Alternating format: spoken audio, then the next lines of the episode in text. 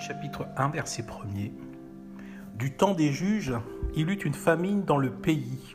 Un homme de Bethléem de Juda partit avec sa femme et ses deux fils pour faire un séjour dans le pays de Moab.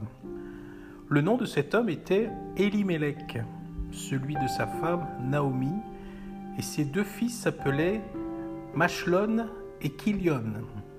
Ils étaient Éphrasiens de Bethléem de Juda.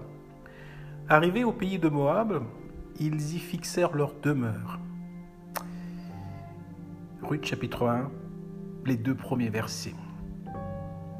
En relisant cette, histoire, je me dis que ce couple, Elimelech et Naomi, qui avaient tout pour être heureux, est passé à côté du rôle qu'ils auraient pu jouer en Israël.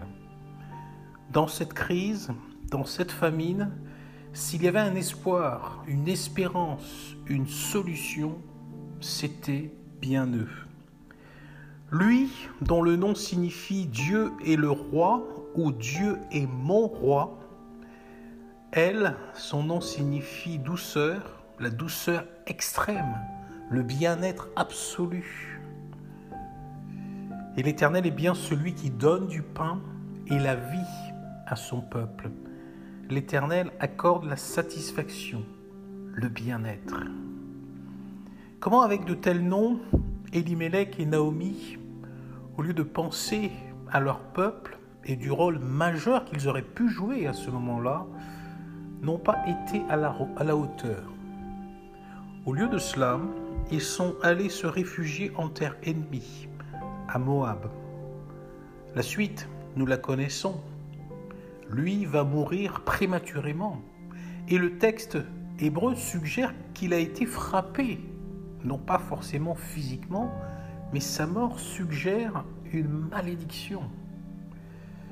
Je suis étonné du choix des noms des deux fils, Machlon et Kilion. L'un veut dire désespoir et l'autre destruction.